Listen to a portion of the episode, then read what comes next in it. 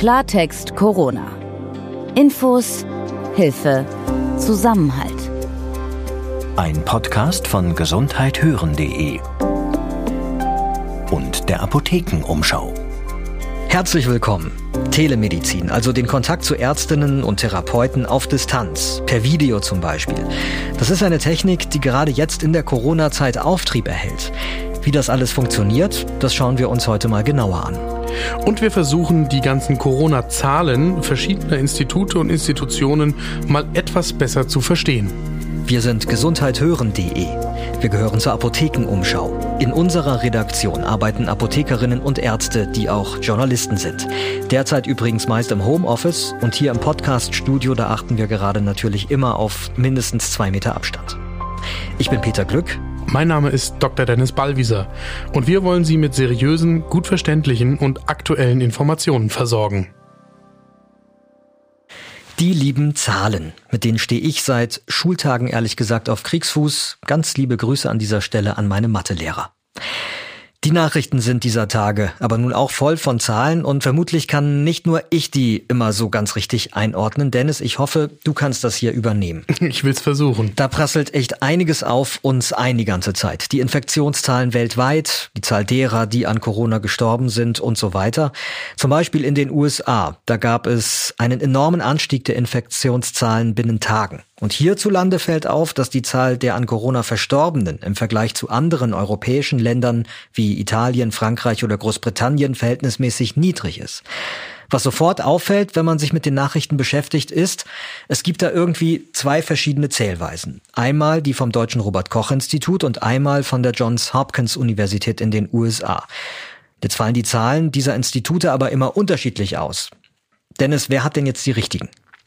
Das Problem ist, dass es im Moment die richtigen Zahlen nicht gibt, weil wir ja eine sich ständig verändernde Situation haben und wir beobachten die Zahlen immer entweder vor kurzem oder vor ein paar Tagen. Die Johns Hopkins Universität in den USA versucht über das Abgreifen von Zahlen bei Behörden und auch in Medien und in den sozialen Netzwerken im Internet möglichst aktuell die Zahlen immer digital aufzubereiten. Und deswegen verändern die sich auch unter dem Tag. Und das Robert Koch Institut, das verändert die Zahlen normalerweise einmal am Tag. Um Mitternacht wird der Server aktualisiert und die berücksichtigen die offiziell gemeldeten Zahlen, die auch den Behördenweg gegangen sind. Ob die dann auf Papier oder elektronisch gemeldet sind, das ist eigentlich egal.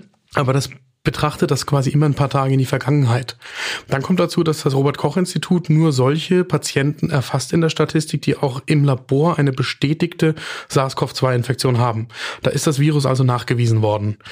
Und das kann die Johns Hopkins Universität natürlich gar nicht leisten, wenn sie auch Medienberichte und Informationen aus sozialen Netzwerken zusammenfasst, weil sie da ja nicht nachprüfen kann, ob der Patient jetzt nur Symptome gehabt hat, das klinische Bild einer Covid-19-Erkrankung, oder ob es da auch eine Labordiagnose gegeben hat. In Teilen der USA, da steigt die Zahl der Infektionen ja gerade sehr schnell an. Bei uns in Deutschland ist der Anstieg vergleichsweise langsam. Woran liegt das? Das ist natürlich eine Frage davon, wie viele Menschen ich testen kann. Also zum einen habe ich natürlich klinisch Menschen, die krank werden und in die Klinik kommen und dann die typischen Symptome haben. Dann habe ich den Verdacht, dass die Covid-19 haben. Und dann muss ich die aber testen, ob sie tatsächlich SARS-CoV-2 als Virus in sich haben. Dann habe ich die Bestätigung, dass sie daran erkrankt sind. Und die Frage, wie diese Zahlen ansteigen, hängt auch davon ab, wie viel Tests ich überhaupt am Tag machen kann. Wir sind in Deutschland in der Situation, dass wir von Anfang an relativ viel haben testen können. Und in den USA insbesondere ist das jetzt erst richtig losgegangen. Und das heißt, die Frage ist, ist das jetzt ein tatsächlicher Anstieg der Erkrankungsrate oder ist das vielmehr jetzt der Test, der das abbildet, was schon die ganze Zeit passiert? Kommen wir zu dem, was den Menschen wahrscheinlich am meisten Angst macht, den Todesopfern. Im Moment sieht so aus, dass zum Beispiel in Italien, Frankreich, Großbritannien die Zahl der verstorbenen Opfer im Verhältnis zu den Erkrankten höher zu sein scheint als bei uns. Das Robert Koch Institut hat Sterberaten errechnet und diese Sterberate, die liegt in Deutschland momentan bei 0,8 Prozent. In der EU, also EU-weit, wird sie gerade mit 7,6 Prozent angegeben. Das Problem ist, dass man tatsächlich hier die unterschiedlichen Länder auch in Europa nur schwer miteinander vergleichen kann, weil wir ganz unterschiedliche Zahlen erheben. Wir testen unterschiedlich stark im Labor auf die tatsächliche Infektion. Und die Sterberate, das ist ja aber eine Prozentzahl, wie viele Menschen von denen, die positiv getestet worden sind, denn nun verstorben sind. Und das heißt, wenn ich ganz, ganz viel testen kann, so wie wir das in Deutschland glücklicherweise können, dann erfasse ich natürlich auch ganz viele relativ milde Verläufe von der Krankheit. Und dann ist es einleuchtend, dass prozentual relativ weniger Menschen sterben, als wenn ich, wie das vermutlich in Italien der Fall war, vor allem die Schwerkranken im Krankenhaus teste und von denen dann prozentual mehr sterben. Die Schwierigkeit, die noch dazukommt, ist, dass das im Moment jetzt Erklärungsversuche für diesen Unterschied sind und wir werden erst in einigen Wochen wissen, ob das dann tatsächlich die richtigen Annahmen waren. Aber es ist wahrscheinlich schon so. Das heißt aber dann auch im Umkehrschluss, dass sich unsere Sterberate vermutlich noch nach oben bewegen wird. Weil wir haben bisher sehr wenige richtig schwer kranke Menschen in den Krankenhäusern. Wir haben noch nicht die Situation wie in Italien, dass die Intensivstationen alle voll sind mit Covid-19-Patienten. Und wenn wir in diese Situation kommen, dann steigt natürlich auch bei uns die Sterberate. Und das ist ja genau der Grund, weshalb wir im Moment mit allen möglichen Mitteln, also soziale Isolierung und äh, die Ausgehbeschränkungen versuchen, den Anstieg der Infektionsrate so gut es irgendwie geht zu verlangsamen. Gut, besten Dank für diese ausführliche Einordnung. Es haben uns weitere Fragen von Hörerinnen und Hörern erreicht und die wollen wir heute auch noch beantworten. Eine Frage betrifft das Testen. Da schreibt uns ein Hörer, ich las am Wochenende in der lokalen Zeitung, dass in Bad Salzuflen ein Labor einen Bluttest mit Antikörpern anbietet. Die Analyse soll Aufschluss darüber geben, ob der Getestete die Corona-Erkrankung durchgemacht hat und jetzt selbst immun ist. Jetzt überlege ich, so einen Test machen zu lassen. Meine Frage. Wenn ich die Krankheit bereits durchgemacht hätte, könnte ich dann weiterhin andere anstecken oder ist diese Gefahr für meine Umgebung dann auch vorüber? Wenn ich die Krankheit durchgemacht habe und immun gegen die Krankheit bin, und davon gehen Forscher im Moment so aus, dass das nach einer durchgemachten Erkrankung Covid-19 so ist, dann kann ich selber das Virus nicht mehr weitergeben, weil ich es nicht mehr vervielfältige. Also ich, Virus kommt bei mir an, mein Körper setzt sich sofort damit auseinander und ähm, reproduziert dieses Virus nicht mehr und dann huste ich es auch nicht mehr aus. Was natürlich schon geht, ist, wenn ich jetzt zum Beispiel irgendwie angehustet werde auf die Hand und ich gehe an eine Türklinke und direkt danach fasst jemand die Türklinke an, dann kann ich das Virus auf dem Weg übertragen. Aber das ist nicht die Tröpfcheninfektion im Sinne von, ich habe Covid-19, huste und gebe es so weiter. Mhm, verstanden. Und die Frage nach dem Antikörpertest, die erreicht uns ja immer wieder. Wir warten ja alle auf diese Antikörpertests.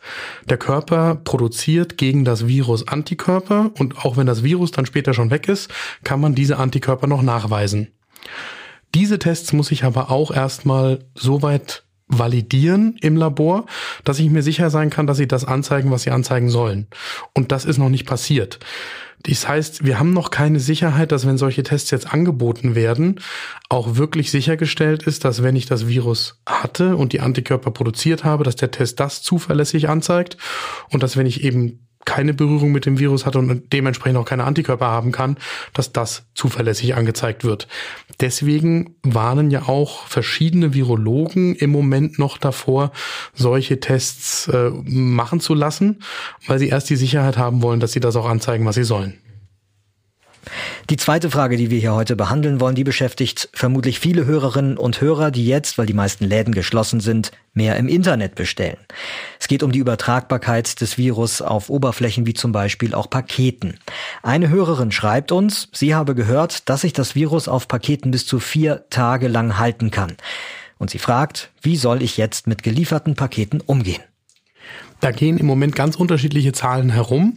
Und der Grund ist, dass man ja auch das erst jetzt versucht herauszufinden. Das heißt, da finden Forschungsarbeiten statt, typischerweise im Labor, um herauszufinden, ist das denn überhaupt auf solchen unbelebten Oberflächen noch ein Infektionsrisiko und worauf sollten wir achten? Was das Bundesinstitut für Risikobewertung im Moment dazu sagt, das ist die Behörde in Deutschland, die sich mit solchen Fragen beschäftigt dass das Virus in einem Aerosol, das ist das, was in der Luft entsteht, wenn wir das quasi aushusten, bis zu drei Stunden infektiös ist, auf Kupferoberflächen bis zu vier Stunden, auf Karton bis zu 24 Stunden und auf Edelstahl oder Plastik zwei bis drei Tage. Das Entscheidende ist jetzt, dass wenn wir also mit all diesen Oberflächen zu tun haben, wir wieder auf die Händehygiene achten. Wenn ich ein Paket in der Hand gehabt habe und etwas anderes machen will dann, zum Beispiel mir ins Gesicht fassen, sollte ich zwischendurch die Hände waschen. Außerdem sollte ich mir sowieso so wenig wie möglich ins Gesicht fassen. Da geht's immer darum, sich nicht an den Mund oder die Augen zu fassen, weil da Schleimhäute sind, wo die Viren eindringen könnten. Und die andere Sache ist, wenn ich an diese Paket Situation denke, das Entscheidende ist, dass ich dem Paketboten fernbleibe. Weil viel wahrscheinlicher, als dass ich mich über eine nicht belebte Oberfläche anstecke, über so eine Schmierinfektion, das Virus an der Hand aufnehmen und dann an die Schleimhaut bringen, viel wahrscheinlicher ist, dass ich angehustet werde und über das Aerosol diese Tröpfcheninfektion stattfindet. Das Risiko ist viel, viel höher. Die Gefahr, angehustet zu werden, die ist ansonsten ja auch größer, wenn man eben sein Haus, sein engeres Umfeld verlässt, zum Beispiel weil man zum Arzt muss. Viele, gerade auch Risikopatientinnen und Patienten haben Angst, sich dann in der Arztpraxis mit Corona anzustecken.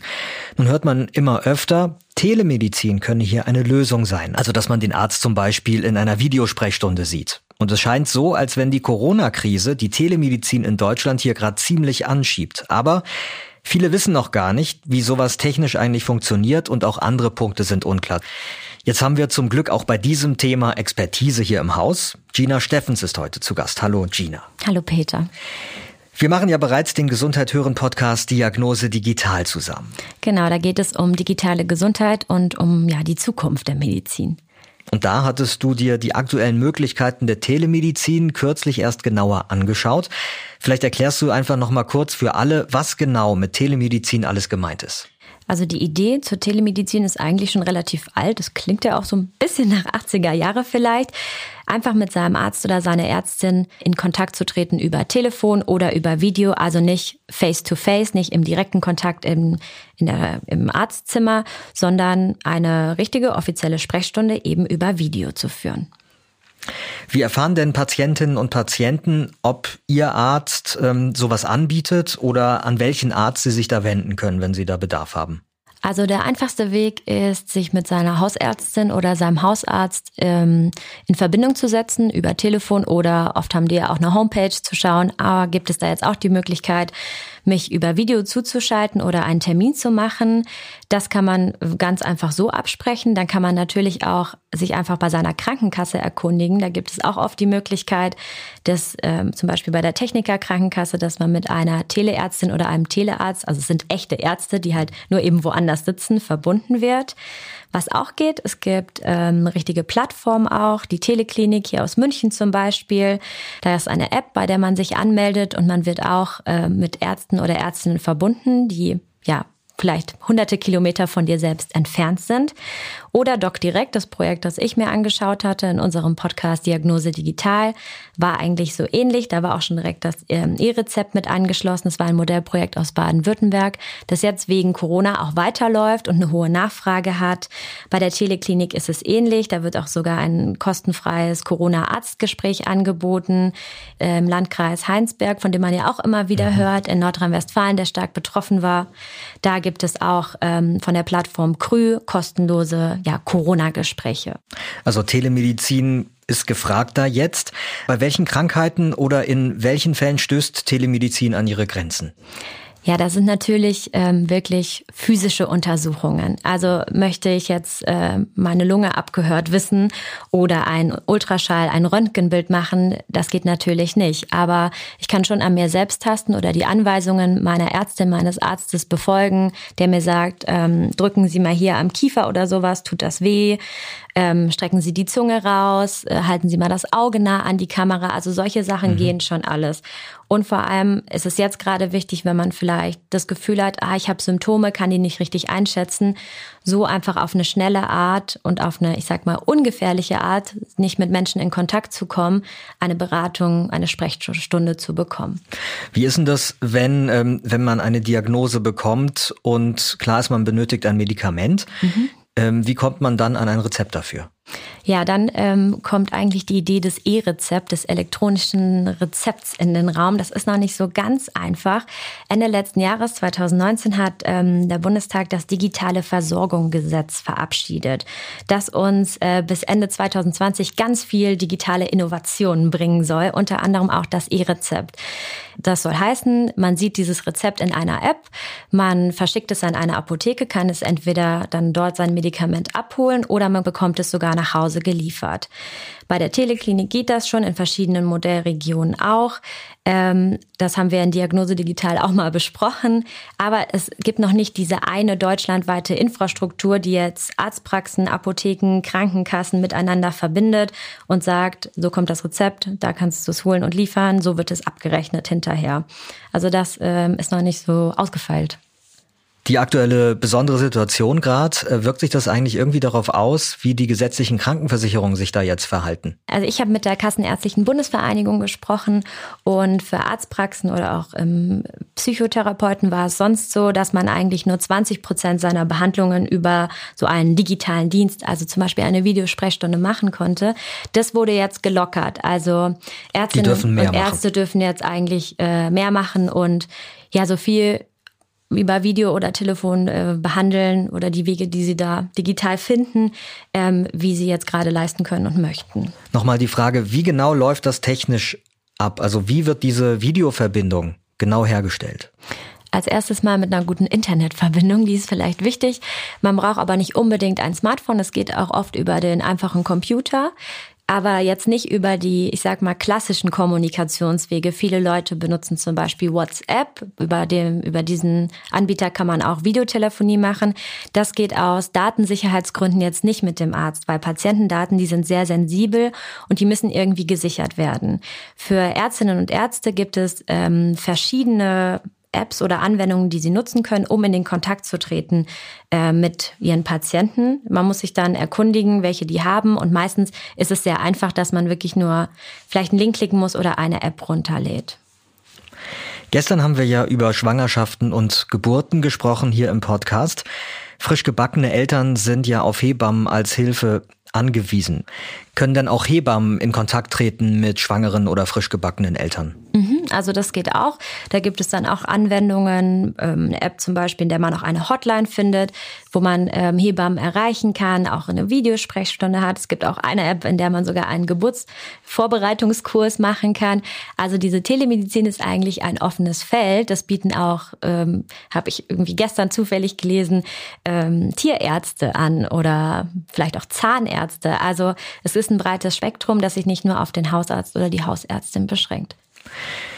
Letzte Frage. Ich habe gelesen, in Nordrhein-Westfalen, da gibt's jetzt sogar ein virtuelles Krankenhaus. Was hat's damit auf sich? Ja, ein virtuelles Krankenhaus, das klingt ja erstmal, wow, was ist das? Es geht aber um eigentlich normale Krankenhäuser, ähm, aber um den Kontakt zwischen Ärzten und Ärztinnen. Die Idee kommt ähm, ja, aus NRW. Man hat da letzte Woche Bilder gesehen mit Armin Laschet, dem Ministerpräsident von Nordrhein-Westfalen. Die Universitätskliniken Aachen und Münster stehen über eine Videoplattform im Kontakt Kontakt mit, ich glaube, über 200 Krankenhäusern in Nordrhein-Westfalen und teilen ihre Expertise, vor allem über Intensivmedizin, die ja gerade wichtig ist, und über Behandlungen zu Covid-19. Ärzte können sich da über diese Software eigentlich miteinander austauschen und wenn kleine Krankenhäuser auf dem Land ähm, vielleicht jetzt einen Experten brauchen, der in der Universitätsklinik ist, müssen sie nicht ihren Patienten dahin verlegen, sondern können eine Art Televisite machen, also einen Experten aus der Universitätsklinik zuschalten und mit dem auf Visite gehen, vielleicht auf dem Tablet oder auf dem Handy und damit zum Patienten gehen. Vielen Dank, Gina Steffens. Und wenn Sie noch mehr darüber erfahren wollen, wie sich die Medizin gerade durch die Digitalisierung verändert, dann hören Sie doch gerne auch unseren eHealth-Podcast Diagnose Digital auf gesundheithören.de und natürlich überall sonst auch, wo es Podcasts gibt. Überall, so hört man, fehlt es an Schutzkleidung und Atemschutzmasken, vor allem für Ärztinnen, Ärzte und Pflegepersonal. Taiwan ist der zweitgrößte Schutzmaskenproduzent der Welt. Und das Land spendet jetzt sieben Millionen Masken an europäische Länder, darunter Italien, Spanien und auch Deutschland. Ich bin Peter Glück. Ich bin Dr. Dennis Ballwieser. Ihre Fragen rund um Corona können Sie uns gerne jederzeit per E-Mail zukommen lassen unter redaktion.gesundheit-hören.de. Und auf welcher Plattform auch immer Sie uns hören, wenn Ihnen Klartext Corona gefällt, dann lassen Sie uns doch gerne eine gute Bewertung und ein Abo da. Klartext Corona. Ein Podcast von gesundheithören.de und der Apothekenumschau.